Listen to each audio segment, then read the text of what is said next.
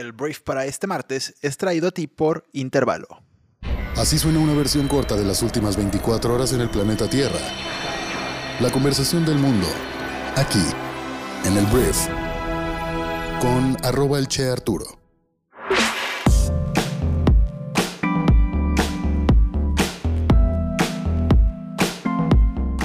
Hola, muy buenos días, bienvenidas y bienvenidos a esto que es el brief para este martes 8 de febrero. Yo soy Arturo y en este programa vas a poder informarte con las noticias más importantes del día en cuestión de unos cuantos minutos de tu tiempo. Pero antes de comenzar quiero agradecerle a Intervalo por hacer posible el programa del día de hoy. Intervalo es una marca mexicana que produce artículos para mejorar tu productividad.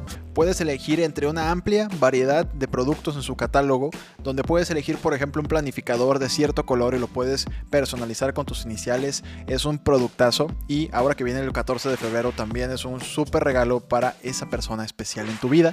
Entonces pasa a intervalo.mx para que veas todo el catálogo, donde por ejemplo puedes elegir un planificador, lo puedes pedir en color rojo y le puedes grabar iniciales y te lo envían a cualquier parte de México. Entonces, pásale intervalo.mx. Muchísimas gracias por hacer posible el brief del día de hoy. Muy bien, vamos a empezar hablando de nuestro país, que ayer como te podrás tal vez imaginar, no hubo tantas noticias porque no se trabajó, pero sí hay algunas cosas que rescatar.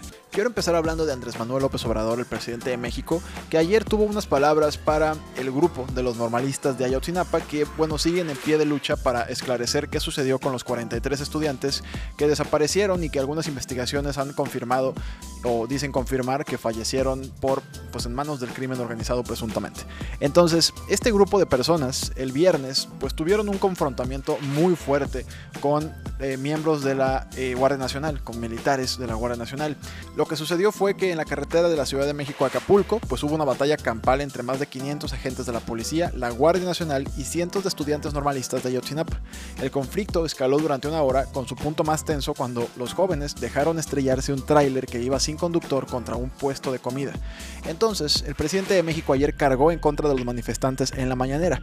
Dijo que es muy lamentable lo que sucedió porque pudo haber una tragedia, muchos muertos. Se tuvo suerte de que el tráiler se estrelló en una caseta porque había puestos de comerciantes e iban a perder la vida muchos. Por eso hizo un llamado a los normalistas para que ya no actúen de esa forma, la cual calificó como muy grave y afirmó que dio la instrucción para que lo reciban y dialoguen. Dijo que además tienen información de que hay gente dedicada a actividades ilícitas infiltrada en este movimiento y a lo mejor ni ellos lo saben, por eso se los estoy planteando. Entonces, Andrés Manuel hizo dos cosas, advierte de infiltrados en el movimiento de los normalistas y llama a los estudiantes a dialogar y no andar aventando trailers contra la multitud. Vamos a hablar de economía ahora porque el día de ayer la secretaria de Economía Tatiana Cloutier afirmó que el Producto Interno Bruto de México va a caer hasta un 2.6% este año, afectado por el impacto de la variante Omicron del COVID-19. Entonces, esto pues es un estimado que está en línea con las proyecciones de analistas, pero está muy por debajo de un reciente cálculo del presidente de México Andrés Manuel López Obrador. El mandatario AMLO estimó la semana pasada un crecimiento económico del 5% para este año y descartó que el país esté entrando o haya entrado más bien ya en recesión técnica pese a la contracción del producto interno bruto en los dos últimos trimestres del año pasado. Si recordamos un poco y voy a irme a cuando aprobaron el presupuesto, Hacienda planteaba un 4%. Esto fue antes de Omicron. Ahora nosotros estimamos pudiésemos andar rondando entre un 2.5 y un 2.6%. Fue lo que dijo Tatiana Cloutier a una radio local. Aquí lo que se pregunta por parte de algunas personas curiosas es por qué la declaración de AMLO o el pronóstico de AMLO del crecimiento de la economía es tan distante con respecto al de Tatiana Cloutier. La respuesta, según también diferentes personas, es porque pues al final Andrés Manuel lo que dice se esparce se habla, se lleva a muchísimos lugares y bueno, es lo que se comunica a un nivel más amplio. Tatiana Cloutier pues dice un poquito algo más, más apegado a la realidad, pero no tiene el impacto mediático y por lo tanto no impacta realmente en la aprobación del gobierno federal porque pues no mucha gente le da la difusión a este tipo de declaraciones por parte de la secretaria. Pero al final se pronostica entonces un crecimiento del PIB de hasta 2.6% según la Secretaría de Economía. Hablemos de John Kerry. John Kerry es un enviado de Estados Unidos para el clima. También fue secretario de Estado ya en otras administraciones, es un hombre bastante relevante en la política estadounidense y se anunció ayer que va a viajar a México John este miércoles para hablar de la crisis climática y energías renovables, fue lo que informó el Departamento de Estado. Kerry se reunirá de hecho con el presidente de México Andrés Manuel López Obrador y otros altos cargos gubernamentales, con quienes viene a abordar medidas para promover la cooperación sobre la crisis climática, en un momento en el que México pues es blanco de críticas por una reforma, que hemos hablado bastante de ella, que prevé ampliar el control estatal en la generación de electricidad, lo cual según ellos daría la espalda a la generación de energías limpias. Entonces López Obrador afirma que su propuesta busca modernizar las hidroeléctricas de la Estatal Comisión Federal de Electricidad, pero Estados Unidos y Canadá han expresado su preocupación por el impacto que puedan generar estos cambios en las inversiones de ambos países en el marco del Tratado Comercial del TEMEC. Entonces aquí lo que está sucediendo es que ya había venido la secretaria de Energía de Estados Unidos. Andrés Manuel calificó aquella reunión como muy amable y muy respetuosa, pero la secretaria Jennifer Granholm dijo llegando a Estados Unidos que había serias preocupaciones por la reforma de Andrés Manuel López Obrador. Lo que se espera es que John Kerry venga a apretar un poco más la mano del presidente de México para que esto se modifique y lleguen a un punto en el cual tal vez haya una reforma, pero no sea la reforma que se está planteando por el presidente de México. Esto pues obviamente tiene mucho más peso que la oposición gritando que no se haga, ya que cuando viene John Kerry, el especialista en temas de cambio climático a México, sobre todo un hombre con esa experiencia negociando como secretario de Estado que fue, pues esperamos que sea un poco más agresiva la Junta y vamos a ver si Andrés Manuel también dice que fue pues bastante respetuosa esta reunión de este próximo miércoles, o sea, mañana. Y hablando de Estados Unidos, vamos a hablar de Joe Biden, el presidente estadounidense, que aseguró el día de ayer que si Rusia invade a Ucrania, no habrá oleoducto Nord Stream 2. Y bueno, esto lo hizo en el marco de una reunión que tuvieron en la Casa Blanca él y el canciller alemán Olaf Scholz, en el que pues ambos estuvieron de acuerdo al final que había un paquete de fuertes sanciones que se impondrán a Rusia si ataca a Ucrania.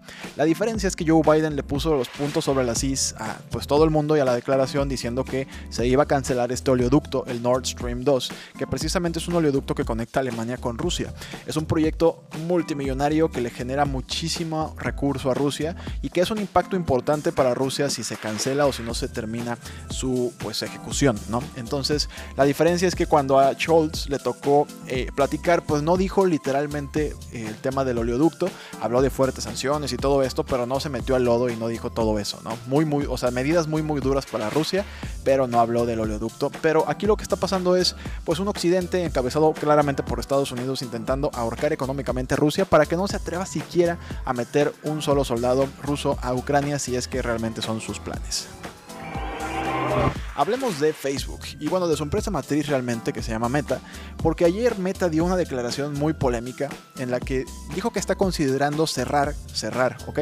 No estamos hablando de cáncer, no, cerrar Facebook e Instagram en Europa si no pueden seguir transfiriendo datos de usuarios a Estados Unidos, según su informe anual. Te quiero platicar el contexto. Los reguladores en Europa, los eurodiputados, están redactando actualmente una nueva legislación que dictará cómo se transfieren los datos de los usuarios de los ciudadanos de la Unión Europea a través del Atlántico. Facebook dijo lo siguiente, que si estas nuevas medidas no les permiten seguir mandando toda la data que recolectan en Europa a Estados Unidos para generar obviamente publicidad y todo lo que tú sabes que hacen con la data, es muy probable que no podremos seguir ofreciendo una serie de productos y servicios como Facebook e Instagram en toda Europa. Está muy cañón el nivel de presión o manipulación que Facebook está ejerciendo en estos momentos con esta declaración. Cerrarle el Facebook y el Instagram a nivel Europa es algo mayor, por supuesto, y por supuesto le va a generar una presión a estos legisladores que pues vamos a ver en qué termina. Pero bueno, Facebook haciendo lo que ellos hacen, pues presionar, tienen un gran poder en su red social, en sus redes sociales y veremos qué deciden en Europa, pero la puerta está abierta para que se cancele Instagram y Facebook en toda la Unión Europea. Hablemos de Spotify porque mira, el servicio de streaming ha estado en mucha polémica últimamente debido a uno de sus podcasters estrella que se llama Joe Rogan. Para entender este problema primero tenemos que entender quién es Joe Rogan. Joe Rogan es un podcaster súper importante que se llama The Joe Rogan Experience que se vendió los derechos de exclusividad a Spotify por 100 millones de dólares. Es de alguna forma su estrella en cuanto al podcast para que la gente vaya a Spotify, pague su suscripción y escuchen a este hombre. Entonces, ¿qué está pasando? Joe Rogan ha hecho comentarios racistas, la famosa N-word, la palabra con N que pues obviamente ataca o es muy ofensiva para la comunidad afroamericana en Estados Unidos y en todo el mundo. Entonces, al estar usando esta palabra constantemente ha provocado una crítica internacional, una presión por parte de diferentes artistas que pues se han bajado de la plataforma porque pues dicen, oye, ¿cómo puedo estar hosteado en un lugar en el que aceptan ese tipo de lenguaje? Y también todo el personal de Spotify o mucho del personal de Spotify se ha puesto casi casi en huelga porque pues están presionando a su gobierno corporativo, a sus, a sus dueños para que hagan algo al respecto. Entonces lo que dijo Daniel Eck, que es el CEO de Spotify, es disculparse con los empleados de la compañía en medio de esta controversia con Y condenó el uso frecuente de Rogan de la palabra con N en episodios anteriores y reconoció que la controversia ha dejado a muchos empleados sintiéndose agotados, frustrados y sin ser escuchados.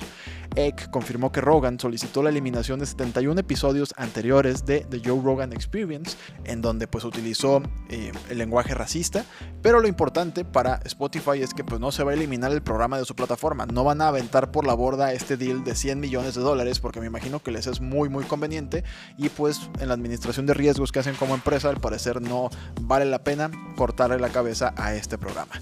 Entonces eso es lo que está pasando con Spotify, está bajo mucha presión sobre todo en Estados Unidos pero al parecer solamente fue un control Z, se borran los episodios racistas y le seguimos con Joe Rogan.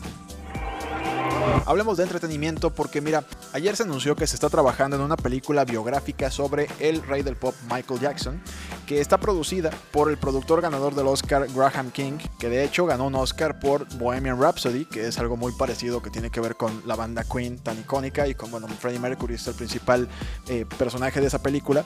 Y bueno, además en el proyecto también está el guionista de Gladiador John Logan, entonces Lionsgate se encargará de la distribución mundial de la película, fue lo que dijo el lunes el presidente del estudio Joe Drake. Entonces, el estudio dijo que la película brindará un retrato en profundidad del hombre complicado que se convirtió en el rey del pop y que dará vida a sus actuaciones más icónicas, ya que brinda una visión informada del proceso artístico del artista y vida personal.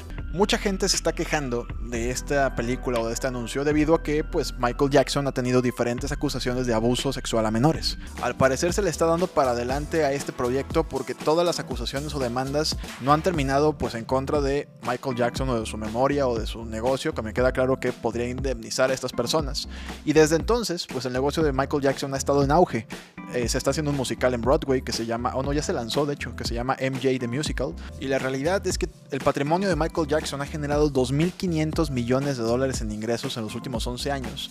Y Michael Jackson se ha mantenido como la celebridad fallecida con mayores ingresos cada año desde su muerte a los 50 años por una dosis letal de un anestésico. Quiero hablarte de ciencia con una noticia que me dio muchísimo, muchísimo gusto.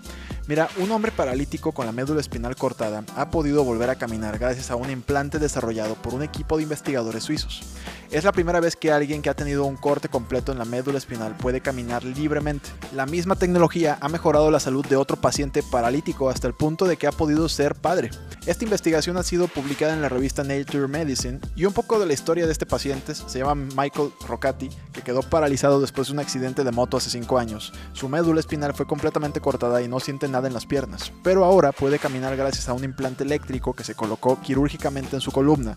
Pero a pesar de que todo esto suena increíble, los investigadores enfatizan que no es una cura para la lesión de la columna y que la tecnología aún es demasiado complicada para ser utilizada en la vida cotidiana, pero pues sí la ven como un paso importante para mejorar su calidad de vida. Entonces, esto es muy interesante, hay videos bien padres, los puedes buscar en YouTube, están en todos lados, ves al hombre caminando en Londres, está fregón. Entonces, bueno, vamos avanzando en este tema.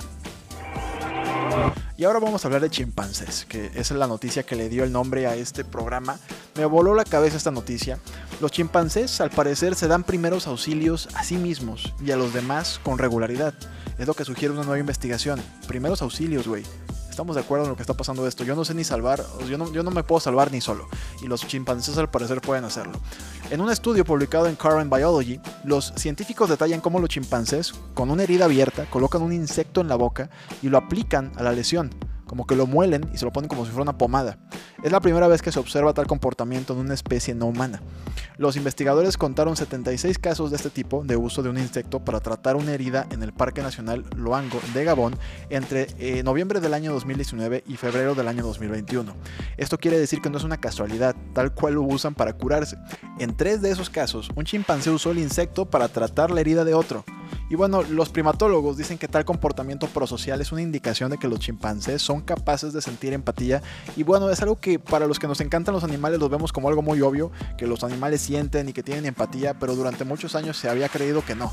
Entonces, ya ahora que hablamos de primeros auxilios entre chimpancés, me parece algo espectacular, pero te lo quería contar para que llegues a la oficina y les digas a tus compañeros y compañeras, oigan, ¿sabían que los chimpancés se curan entre ellos y se aplican primeros auxilios? Muy bien, esta fue la conversación del mundo para este martes. Espero que te sirva mucho y que te genere mucho valor. Gracias por escuchar este programa y por compartirlo con tus amigos y familiares. Y bueno, nos escuchamos el día de mañana, miércoles, en la siguiente edición de esto que es el brief. Que tengas un gran martes y te mando un abrazo. Yo soy Arturo. Adiós.